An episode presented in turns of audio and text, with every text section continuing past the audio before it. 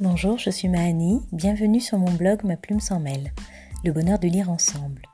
J'ai ouvert ce blog afin de partager avec vous mes lectures. J'y publie également quelques textes personnels. Je m'adresse à ceux pas franchement désireux de lire et je veux vous prouver que lire peut être une aventure fabuleuse. Alors suivez-moi.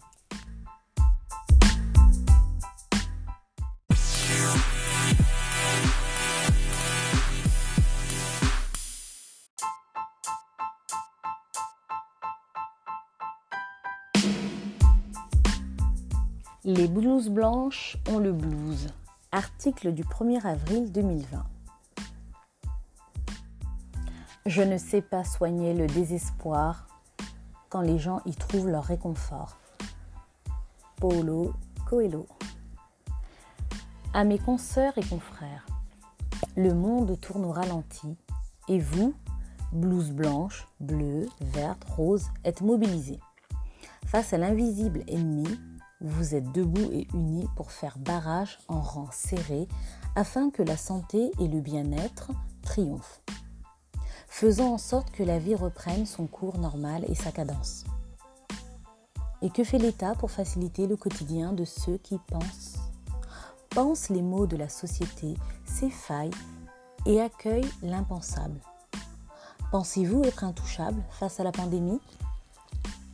À quel stade d'épuisement des professionnels de santé comptez-vous intervenir? À combien de morts, soignants et patients confondus? À quel taux de burn-out allez-vous agir? Au moins, encouragez-les, augmentez-les, dotez-les et à défaut, protégez-les.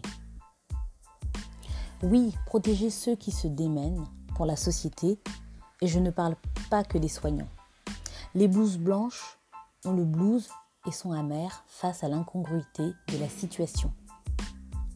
Pendant que tout le personnel hospitalier, tout corps confondu, se relaye pour maintenir la continuité des soins avec le minimum comme protection, aucun signe rassurant de la part des autorités.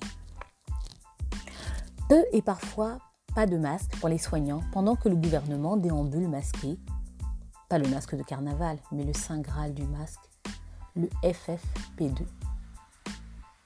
Toujours étonné que les blouses blanches et le blues, elles sont en colère face au silence et au mépris.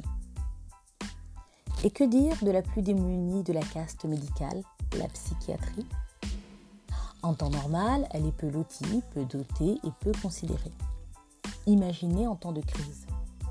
Absence de moyens et d'estime, bricolage et économie de bout de chandelle, la voilà livrée à elle-même. Elle n'a pourtant pas les patients les plus compliants, ni les plus observants, voire même les plus fragiles du fait de leurs conditions. Alors non, corona et troubles psychiques ne font pas bon ménage. Les voilà les plus exposés au risque, eux qui n'ont pas conscience de leurs troubles et par conséquent exposant ceux qui les soignent eux qui n'ont pas conscience des distances ni parfois même des règles élémentaires d'hygiène. Si solidaires les uns envers les autres, n'hésitant pas à partager le même gobelet ou la même cigarette. Ceux-là sont en danger et sont dangereux pour ceux qui prennent soin d'eux. Que propose-t-on à ces soignants? Un masque par semaine et encore il a fallu qu'ils se révoltent.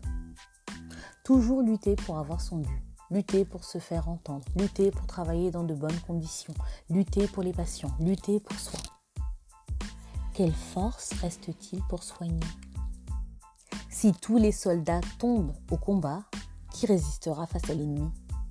Le gouvernement est en mode avion, alors les blouses blanches ont des raisons d'avoir le blues. Qui prend soin des soignants? Ceux au service de la société et des plus fragiles, fragilisés à leur tour qui pour accueillir et réconforter ceux dont le métier est d'aider, pallier, soutenir, prendre en charge, recueillir, accompagner. La confiance des innocents est le meilleur atout des menteurs. Stephen King. Une pensée, une prière pour tous ceux qui ont mis en péril leur santé et leur vie. Dommage qu'il ait fallu ce sacrifice pour que l'on se rende compte combien vous êtes utile au quotidien. Le soignant est une béquille, un rempart pour la société. Merci n'est pas suffisant. Bien à toi, profite des tiens et surtout, reste chez toi. À bientôt!